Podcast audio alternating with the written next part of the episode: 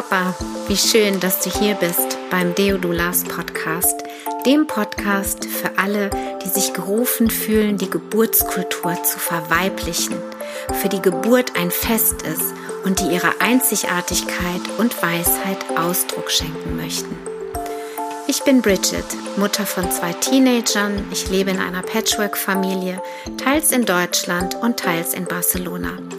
Ich bin Unternehmerin, Gründerin von Deodulas und Mentorin für spirituelle Doulas und Frauen. In diesem Podcast erwartet dich die Essenz aus über 15 Jahren liebevoller und intuitiver Schwangerschaftsbegleitung. Als Dula-Mama halte ich deine Hand und begleite dich auf deiner transformierenden Dula-Reise. Vamos, hermanas! Hallo, du Liebe, wie schön, dass du hier bist. Bevor es gleich mit der neuen Podcast-Folge losgeht, möchte ich dich kurz darüber informieren, dass es im Herbst noch eine Online-Ausbildung zur Deodula geben wird. Wenn du also Lust hast, wenn dein Herz danach ruft, Frauen in dieser so besonderen Zeit als Dula zu begleiten, dann melde dich gerne bei mir. Die Termine sind das letzte Wochenende im Oktober und das letzte Wochenende im November. Ganz einfach. Wenn du Lust hast, dann melde dich gerne bei mir äh, über das Kontaktformular auf meiner Webseite. Und jetzt wünsche ich dir erstmal eine ganz wunderbare Zeit. Hallo, du Wundervolle. Herzlich willkommen zu einer neuen Folge des Deodulas Podcast. In dieser Folge wird es darum gehen, was der Unterschied zwischen der Dula-Begleitung bei einer Hausgeburt und der Dula-Begleitung im Krankenhaus ist. Denn ich bin vor kurzem gefragt worden, wo sind da die Unterschiede in der Begleitung? Lass uns mit der Hausgeburt starten. Ja? Bei der Hausgeburt ist es so, dass die Schwangere ja noch ihre Hausgeburtshebamme mit im Team hat. Und das Besondere hier ist, dass sie eine enge Beziehung zu ihr aufbauen kann, nämlich während der Schwangerschaft. Sie treffen sich regelmäßig. Die Hebamme lernt die Schwangere ja einfach auch näher kennen. Es entsteht eine Beziehung, die natürlich total unterstützend und förderlich ist während der Geburt.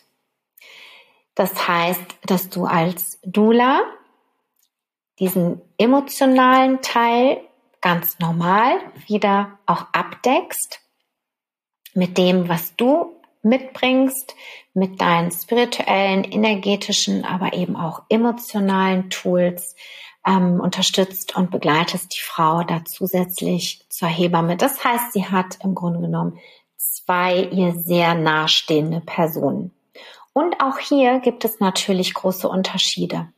Ja, ich habe auch schon im Hausgeburten betreut, wo es der Frau einfach super wichtig war, dass ich als sehr mütterliche, sehr ruhige Person noch mit anwesend war. Denn ansonsten könnte man auch denken, okay, die Hausgeburtshebamme wird das schon alles wuppen. Würde sie sicherlich auch. Und es gibt eben Frauen, die ganz, ganz sensibel nochmal für sich spüren, was sie wirklich brauchen an Energie, an Qualitäten, an Support. Dann ist es natürlich wunderbar, wenn das zweite, dritte oder vierte Kind zur Welt kommt und du einfach da bist und mit was auch immer gerade gebraucht wird, helfen kannst. Die Frau wird sich erst richtig fallen lassen können und hingeben können, wenn ganz klar für sie ist, dass alle gut versorgt sind, wenn ihre Kinder gut versorgt sind, wenn sie Haustiere hat, dass die Haustiere gut versorgt sind. Ja, vielleicht haben sie einen Hund und ähm, und äh, es ist einfach die Sorge da, dass jemand mit dem Hund mal Gassi geht oder so, ja, dann kannst du als Dula was auch immer übernehmen, damit der Vater vielleicht gerade noch irgendwelche Dinge beenden muss, organisieren muss, oder was auch immer. Das heißt, du kannst dann an der Seite der Frau sein, ja, oder wenn sie ihren Mann braucht, dann kannst du vielleicht auch das ein oder andere organisatorische noch mit übernehmen. Ja? Das wird alles dazu führen, dass die Frau sich fallen lassen kann, dass die Frau sich entspannen kann, dass sie sich sicher fühlt. Es muss im Außen erstmal alles wie so organisiert und gesettelt sein. Ja? Und da kannst du ganz, ganz viel übernehmen. Was auch ein Unterschied ist oder was besonders ist bei einer Hausgeburt, ist, dass die Frau den physischen Gebärraum für sich schon im Vorfeld dekorieren kann, mh, hm, räuchern kann,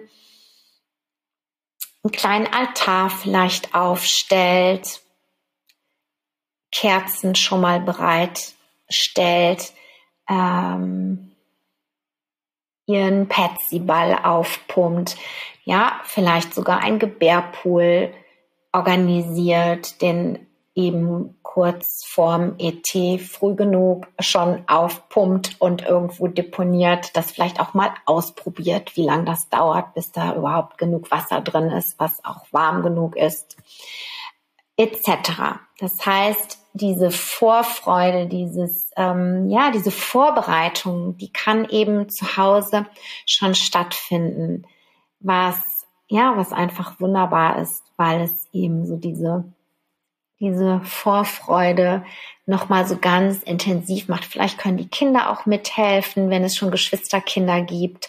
Ja, oder du kannst eben auch mit den Eltern besprechen. Das ist ganz wichtig, dass du weißt, wie das mit den Kindern organisiert ist oder zumindest geplant ist. Was da nachher draus wird, das ist dann immer, wird sich dann zeigen. Ja, das heißt, das sind das sind ähm, Vorteile im Grunde genommen, weil die Frau kann ganz viel im Vorfeld bei sich zu Hause schon machen. Sie geht eine intensive Beziehung ein mit der Hebamme und mit dir und kennt die Menschen, die sie in diesem so intensiven und transformierenden Moment unterstützen werden. Ja, du bist dort, du bist trotzdem so wertvoll mit deiner Energie. Du hältst den Raum, du bist anwesend, entweder mit im Raum oder in einem anderen Zimmer, im Wohnzimmer, was weiß ich, im Gästezimmer, auf der Terrasse. Ja, du bist in der Nähe und sie weiß, sie kann dich jederzeit rufen, sie kann jederzeit einen Wunsch äußern und du wirst sie unterstützen und begleiten. Ja. Wenn wir jetzt mal zum Krankenhaus rüber beamen, dann sind deine Möglichkeiten da sehr ähnlich, was das Halten des Raumes betrifft. Ja, also ich spreche da energetisch davon, dass du, dass du anwesend bist mit deiner Ruhe, mit deiner Liebe, mit deiner Energie, dass du dich ausdehnst, dass du einfach anwesend bist also energetisch ausdehnst, dass du mit deiner Liebe, mit deiner Ruhe den Raum füllst, damit die Frau sich dort sicher fühlt, sich dort hingeben kann, zur Ruhe kommt, sich entspannen kann.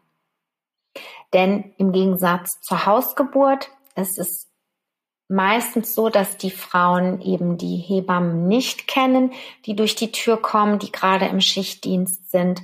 Vielleicht haben sie die ein oder andere mal auf dem Flur gesehen, hm, wenn sie zur Akupunktur da waren oder so.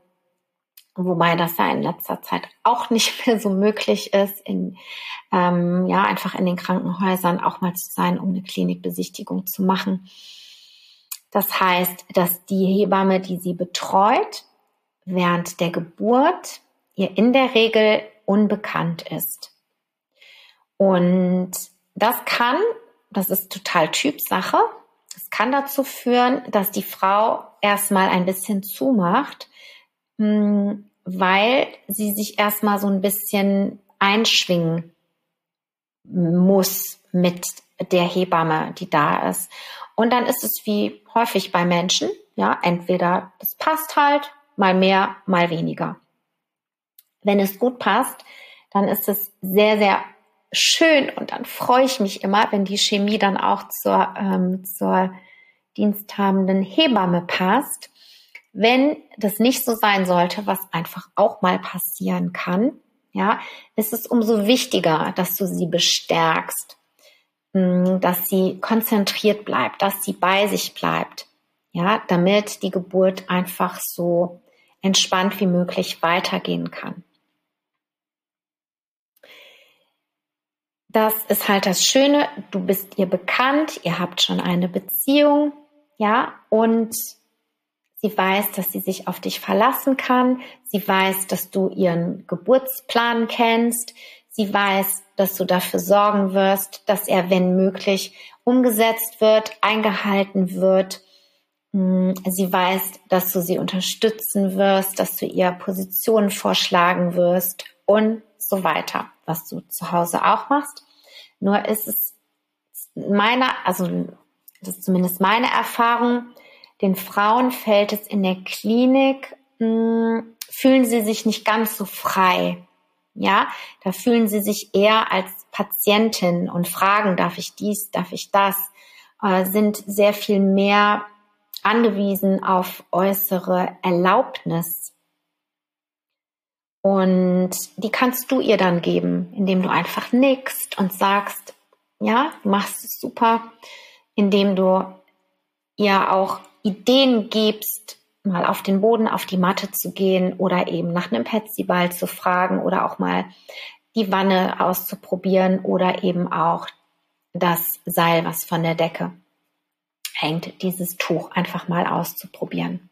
Ja, du motivierst sie, du sorgst für eine, für eine kuschelige Atmosphäre. Das, was sie zu Hause gemacht hat, das kannst du eben, wenn ihr im Krankenhaus ankommt, für sie übernehmen. Du hast vielleicht deine LED-Kerzen dabei. Ja, vielleicht hast du den einen oder anderen Duft dabei, wenn ihr danach ist und guckst einfach, dass die Atmosphäre ja so Oxytocin fördernd wie möglich ist.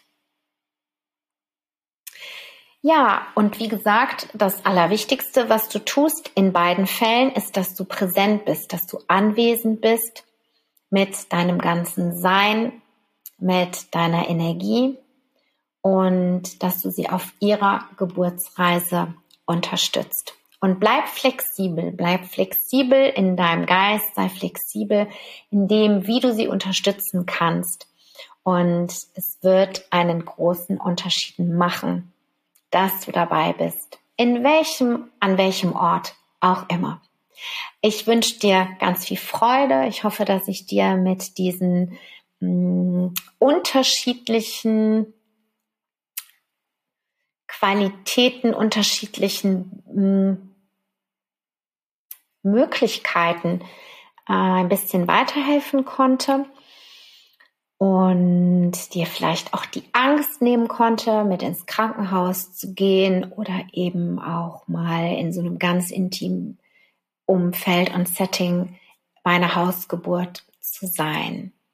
Ja, ich wünsche dir alles Gute, ganz viel Freude mit deinen Frauen und danke, danke, danke, dass du diese wundervolle Arbeit machst, dass du Frauen begleitest, Familien begleitest und deinen so wertvollen Beitrag für die nächsten Generationen leistest. Alles Liebe, deine Bridget.